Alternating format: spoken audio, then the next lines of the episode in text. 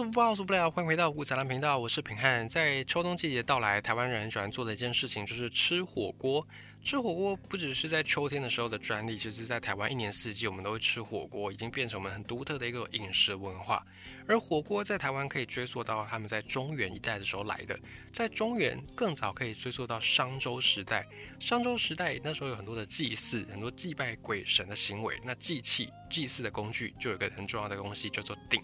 鼎这东西最早是装奉贡品的，那等到祭祀完之后，这个贡品要烹食，要分煮给大家吃，所以后来它就变成了锅子的这种功能，它是从祭祀的工具变成了煮饭烹饪的工具。那这个鼎来煮食的文化也传播到中原各地，所以变成各地火锅的前身。那么各地的火锅比较知名的，像东北酸菜白肉锅，这边没有什么太多的物产，所以盛产大白菜，拿来做酸菜，保存期限可以延长。变成酸菜白肉锅合理。那么在四川重庆一带麻辣锅，因为这里非常的闷热，然后又湿气很重，当地人为了要解这种天气带来的不舒服，带来气候的不舒服，所以用辣椒来解湿气、来排汗，这个是可以让自己感觉比较舒适的一个方式。四川这里盛出麻辣锅也合理。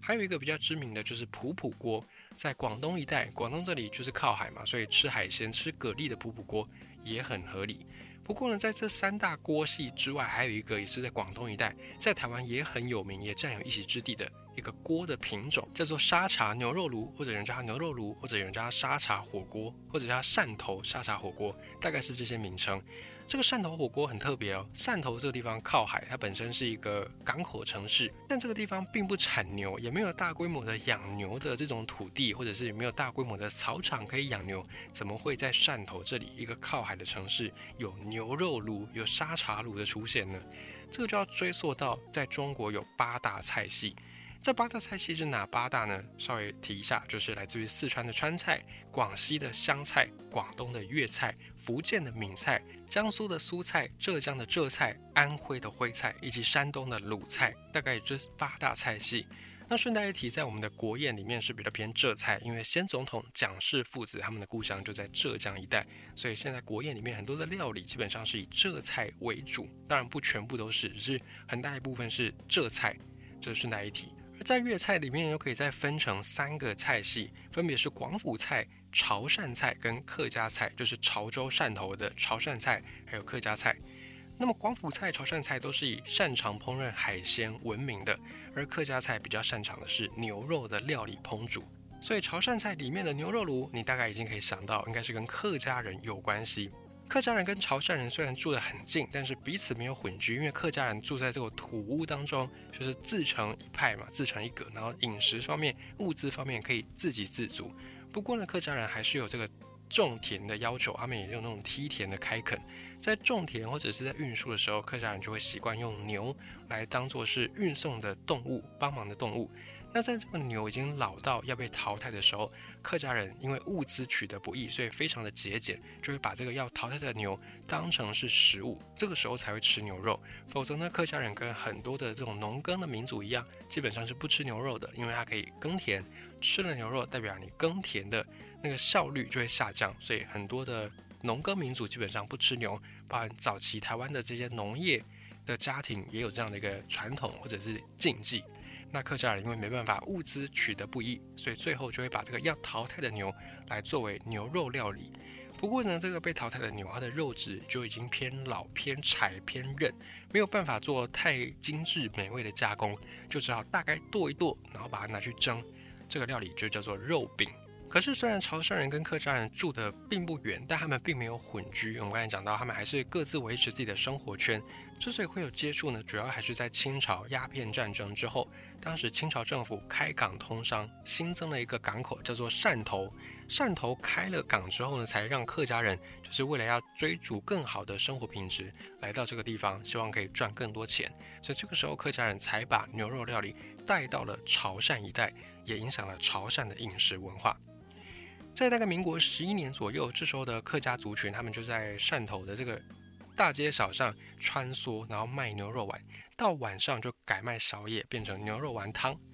那么在潮汕地区，这里的人其实对吃牛没有太多禁忌，因为这里本来广东沿海一带地狭人稠，所以没有太多的那种耕地可以让你耕田。以及也没有太多养牛的条件，所以这里潮汕人对吃牛其实并没有太多的禁忌。那加上开港之后，很多的西方人就在港口这里登陆潮汕，西方人吃牛排的习惯也早就被潮汕人给接受了，所以吃牛肉这个事情在客家人来了之后，马上迅速的传播在潮汕地区流行起来，于是呢，就慢慢的出现了跟当地广东的这种打边炉文化，就是火锅文化结合的牛肉炉，因此应运而生。再等到民国三十四年，当时候台湾已经是光复了。那潮汕地区本来这边就是产蔗糖，所以很多的制糖事业，很多对制糖事业很熟悉的人，本来就在潮汕一带。那当时候国民政府就指派这些人到台湾来接管日本人先前殖民的时候留下来的制糖会社，所以很多潮汕人就也跟着。中国的当时的中国国民党国民政府就跟着国军就到了台湾来，那这群潮汕人也把故乡的汕头沙茶牛肉卤带到了台湾来，所以潮汕人在台湾的影响非常的大，超乎我们想象的深远，而且很广泛。像是牛肉卤，像是沙茶酱，就是来自于汕头的这些移民。沙茶酱这个东西，它并不是在东南沿海原产的，它是源自于东南亚，叫做沙爹，就是新加坡的。国民美食沙爹，这个沙爹它最早是一个花生酱，就是有花生跟很多新香料一起熬煮变成的这种浓稠的食物的形态，一种酱汁的形态。后来在开港通商之后，很多的以前从福建这边从东南沿海移民到东南亚的人，他们有可能透过回乡，或者可能透过这个沿海的贸易，再把这种东南亚盛行的花生酱再回传到潮汕一带。那潮汕一带也在因应自己的口味，因应自己的物产，所以在延伸出。不一样的酱，最后呢就变成沙茶酱。那因为沙茶酱原本它叫做沙爹嘛，那沙爹沙爹把它翻译成这个当地就是在福建一带这个福建话啦、潮汕话或者我们比较熟悉的闽南语哦，这些语言是相对比较近的。那翻译成这些语言的里面的音之后呢，就变成沙茶。所以沙茶它就是沙爹的衍生物，是这样来的。那这个沙茶也在跟着这些潮汕移民，又跟着牛肉卤，跟着汕头火锅一起跟国民政府到台湾来，有这样的一个路线的演变。那传统上虽然台湾人也不吃牛肉，可是因为在日本殖民的时候，日本他们在明治维新之后就大量的体认到说，一个国家要国富兵强，要人民素质一定要到一个水准，那人民的健康就是要靠营养均衡。那以前的日本人他们不太吃肉，可是因为他们在明治维新之后大量学习西方的一些文化知识，他们发现西方人很喜欢吃肉，可能是因为这样子，所以他们才国富兵强，才船坚炮利，所以日本人就开始学西方人吃肉，包含日式咖喱也是在明治维新之后才慢慢的发展出来。所以在日本统治殖民之后呢，台湾人已经慢慢的比较能够接受吃牛肉这件事情。那在台湾也有很多地方开始养牛，开始吃牛。所以这个潮汕牛肉卤到台湾来之后，虽然没有马上的带起一股风潮，但是慢慢的也扎了根。那随着工商社会的发展，那以及大家对于吃牛的禁忌慢慢的消失，就比较没有那么多养牛的农业农业家庭在这个台湾之后，很多的养牛的禁忌、吃牛的禁忌也慢慢没有了。所以潮汕牛肉卤才又开始变得比较流行，比较蓬勃发展，直到现在。并且发展至今，在台湾跟在潮汕一带的火锅，已经因为人文的条件不一样，因为原物料的环境不一样，所以也开始有不一样的风貌。在台湾的潮汕火锅，现在在汤头上也因应我们的沙茶酱，因为沙茶酱后来到台湾来之后，又再进行了一次口味的调整。台湾的沙茶酱比较多会加扁鱼，所以在台湾的潮汕火锅里面就会有扁鱼、有老母鸡以及猪大骨高汤。而在广东的潮汕火锅一般还是用清水汤，顶多就是用牛骨加一些姜，加一些新香料去熬，也是比较清的这种清汤。这是在台湾后来潮汕火锅发展出了另外一条不一样的道路。那在吃法上，台湾的火锅就是比较偏向于火锅料很多很丰富，那肉的部分呢也不限于只有牛肉，各种的海鲜啦、蔬菜啦、菇类啦什么都有。其实，在台湾你点什么锅，到最后吃起来都会蛮类似的，那差别只是在一开始那个汤底。的不一样，台湾比较偏向这样，那已经把过去那种各个地方所流行的火锅，把它化成我们自己的内化的台湾味，有这样的一个转变。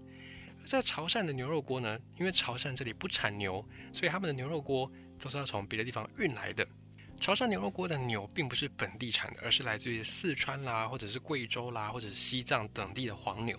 那这些地方是因为牛都在山地放牧，所以肉质来说算是相对的比较有嚼劲、比较有口感的。那这些牛呢，他们会先把它送到内蒙古去做饲养，把它喂养一段时间之后，再运到汕头这边。那绝对不会喂食饲料，通常就是喂草、喂玉米梗，把它养肥一段时间再宰杀。那这个牛可以分成三种：公牛、母牛跟阉牛。公牛的肉比较韧，适合拿来做牛肉丸。母牛的肉比较软，适合涮火锅；还有阉牛，就是有经过阉割的这个公牛。阉完的牛因为雄性激素比较缺乏，所以它的肉相对来说比较没有那么柴，比较没有那么韧，也可以拿来涮火锅。那甚至有一些部位，它的肉质是比母牛的肉来得更软嫩的，来得更好的。那你就说奇怪，那为什么一定要用四川或者是一定要用贵州、西藏的牛？蒙古的牛难道不好吗？而且你还要把牛送到蒙古去养，多此一举，你干嘛不用蒙古的牛？或者内蒙古的牛就好了呢？这是因为北方的这种蒙古、内蒙古的牛比较属于肉质硬的牛肉，他们的牛肉适合拿来烤，那脂肪分布不均匀，比较适合用炖的或用烤的，比较不适合拿来涮。所以在潮汕火锅，他们的肉在选择上也是蛮讲究的。